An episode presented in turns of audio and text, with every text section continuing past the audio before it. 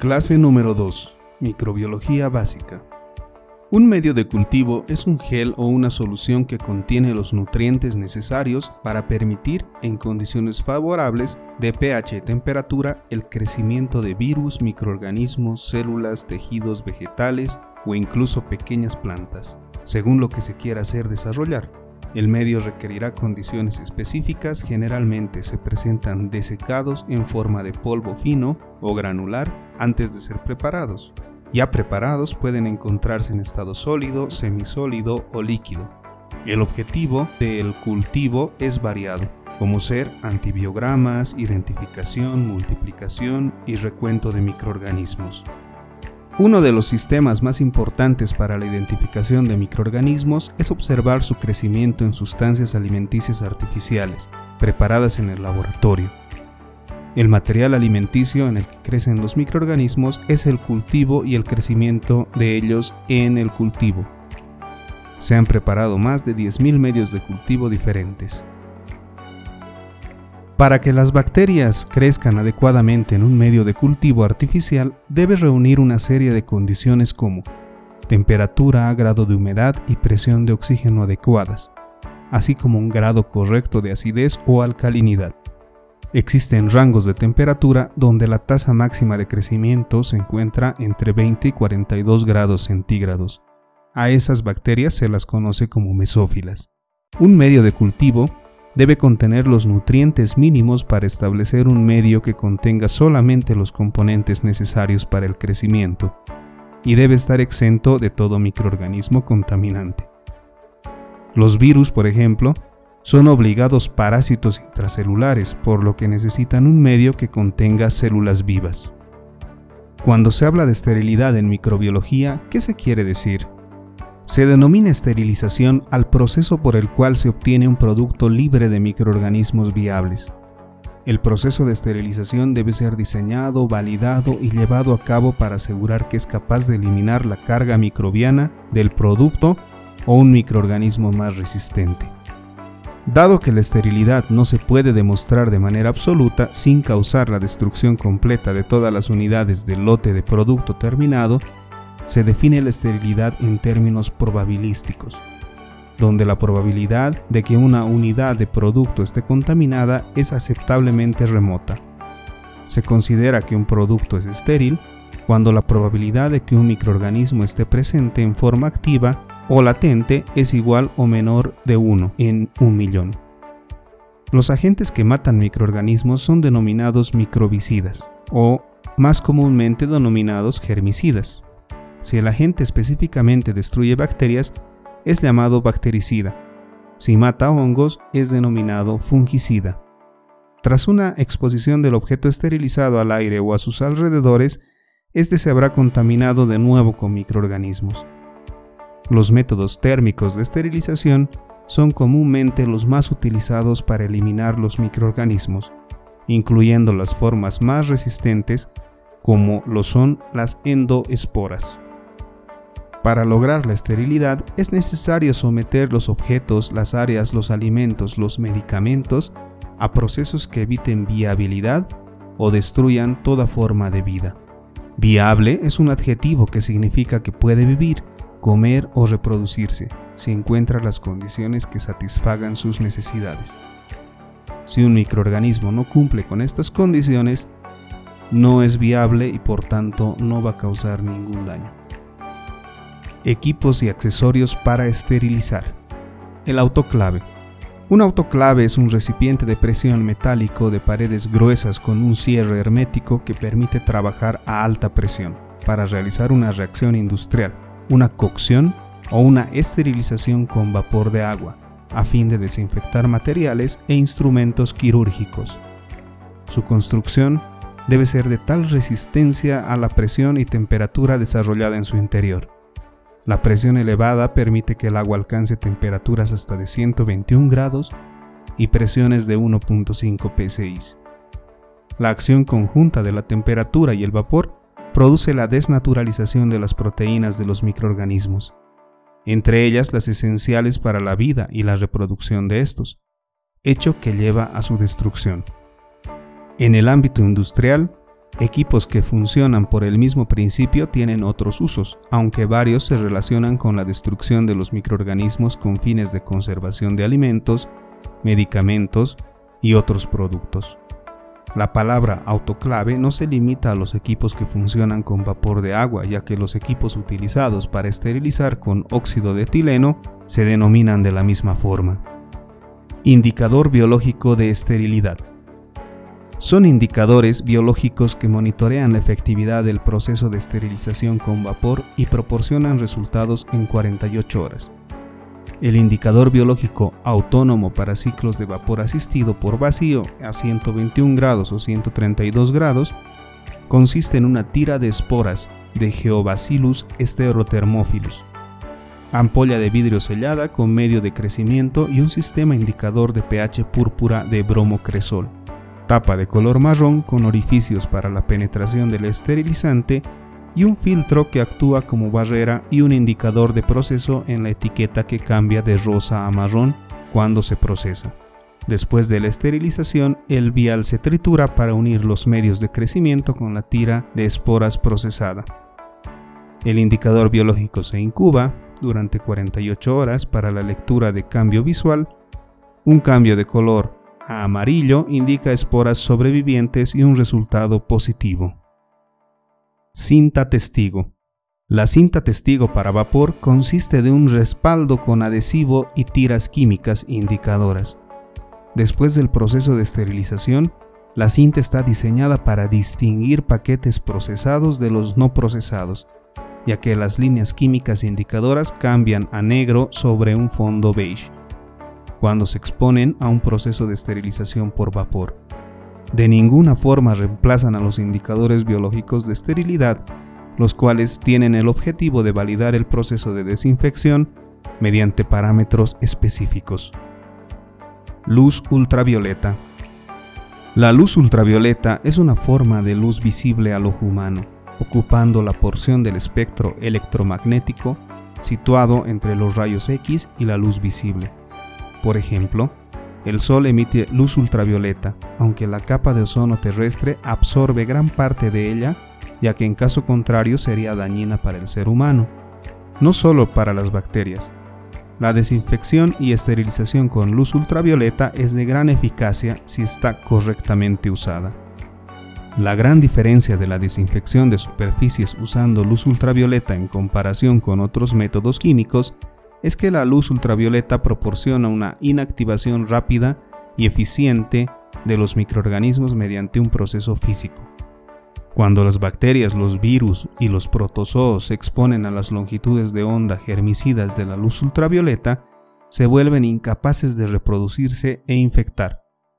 Las ventajas de la desinfección y esterilización con luz ultravioleta frente a los tradicionales sistemas de desinfección son evidentes ya que la desinfección y esterilización con luz ultravioleta es un proceso en frío que funciona sin la necesidad de añadir ningún producto químico durante todo el proceso de desinfección.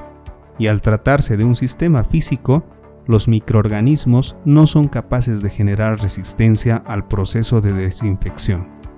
Los microorganismos se desactivan por medio de la luz ultravioleta como resultado del daño a los ácidos nucleicos, el ADN y el ARN celular absorben la energía alta asociada con la energía ultravioleta de longitud de onda corta, principalmente a 254 nanómetros.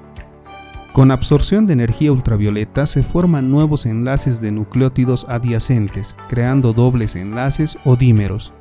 Dicha dimerización de las moléculas adyacentes, especialmente de las timinas, constituye el daño fotoquímico más frecuente ya que impide en las bacterias y virus su capacidad de replicación y por tanto la capacidad de infectar. La mayoría de microbios causantes o propagadores de enfermedades como la gripe, gastroenteritis, salmonelosis y muchos más son sensibles a la radiación ultravioleta. Incluso otros más peligrosos como pueden ser el causante del anthrax o el cólera.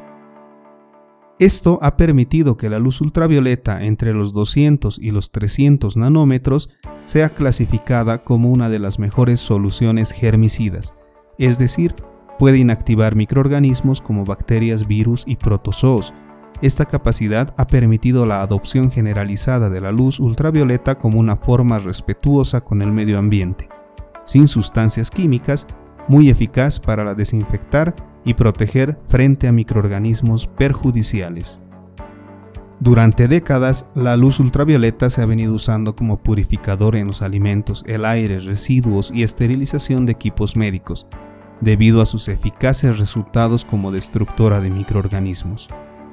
En los hospitales, hoy en día muchas bacterias se están volviendo cada vez más resistentes a los antibióticos, lo que hace un ambiente hospitalario tenso y donde necesariamente hacen falta buenas herramientas para desinfectar y eliminar la mayoría de los patógenos. Un estudio reciente se ha demostrado que radiación onda corta UV es capaz de eliminar los tres gérmenes más problemáticos a nivel hospitalario, mejorando así la limpieza del área de cuidados intensivos, salas de medicina general y habitaciones individuales. Hoy en día hay muchos sistemas de desinfección y esterilización con luz ultravioleta son utilizados principalmente en la industria alimentaria para esterilizar medios de producción tales como cintas transportadoras, clasificadoras, máquinas envasadoras, recipientes de fermentación y un largo etcétera. También se han desarrollado sistemas portátiles de luz ultravioleta para uso rápido y eficiente para actuar en ámbitos donde la instalación de sistemas UV no es fácil tales como hoteles, restaurantes, casas particulares, lugares en los cuales sus superficies pueden ser tratadas con rayos ultravioleta de onda corta, alcanzando porcentajes de esterilización de hasta el 99.9% en función de la dosis. Estos sistemas son potentes y seguros sistemas de sanitización y eliminación de gérmenes para eliminar todo tipo de microorganismos invisibles en todas las superficies del hogar lugar de trabajo u otro tipo de entorno, siendo totalmente eficientes en la eliminación de los ácaros del polvo, moho y olores.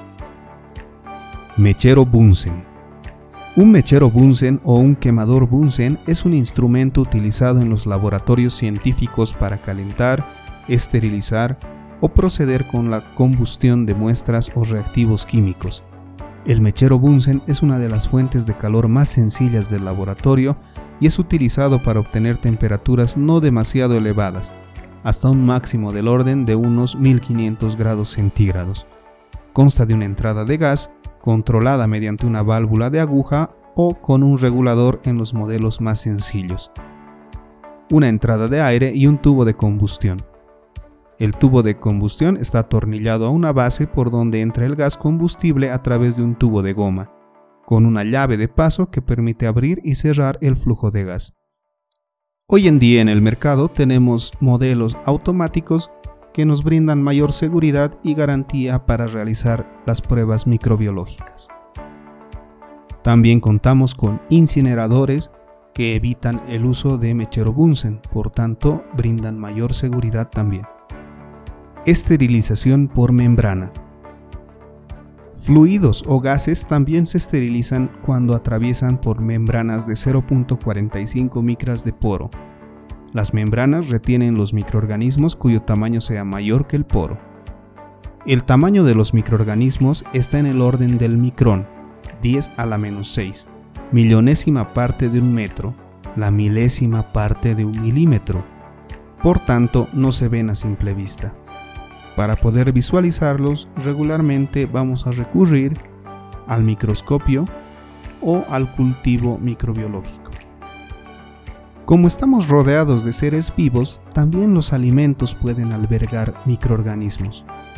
Estos microorganismos pueden generar diferentes efectos en estos alimentos, sea de deterioro o también poder ser de provecho para obtener algún tipo de metabolito que nos ayude en la industria. Hay alimentos que sirven como vehículo de microorganismos, pero hay otros que además de ser transportados, permiten su reproducción. El agua, por ejemplo, transporta diferentes tipos de microorganismos, como ser bacterias, virus, protozoos. Por ejemplo, la bacteria salmonella es transportada por el agua, y si una o dos bacterias llegan a las células del intestino delgado, penetran en ellas y comienzan su ciclo y enferman al huésped. En cambio, la leche, además de transportar salmonela, permite su reproducción. La leche le proporciona a salmonela nutrientes que permiten su reproducción. Al aumentar el número de individuos, el riesgo de enfermar al huésped es mucho mayor. Se debe tomar en cuenta también que cuando existe una contaminación, se está contra el tiempo. Aproximadamente cada 20 minutos es la tasa de duplicación de los microorganismos. Por tanto, en 20 minutos tendremos el doble de la población que inicialmente se tenía. Pero no todos los microorganismos se reproducen en alimentos. Los parásitos y los virus necesitan de células humanas para poder crecer, reproducirse. Los alimentos, el agua, solamente los transportan. ¿Y dónde ocurre con frecuencia la contaminación de los alimentos? Hay estudios que indican que la operación de envasado es el lugar donde se producen el 50% de las contaminaciones. Por tanto, se debe tener especial cuidado en los prerequisitos, en las buenas prácticas de manufactura y todas las medidas de control para evitar la contaminación en el punto de envasado. ¿Y cómo sé que un producto está contaminado por microorganismos? Cuando un producto está contaminado con microorganismos se puede evidenciar materia extraña flotando, hinchazón del envase, precipitado, cambio de apariencia y turbidez. Si la proliferación es importante, se podrá ver a simple vista. Ejemplo, crecimiento de hongos en la superficie.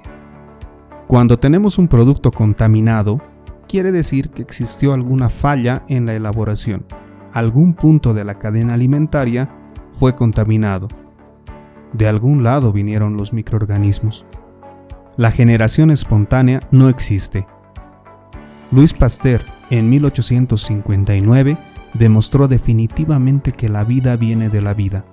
Las bacterias se originan a partir de otras bacterias.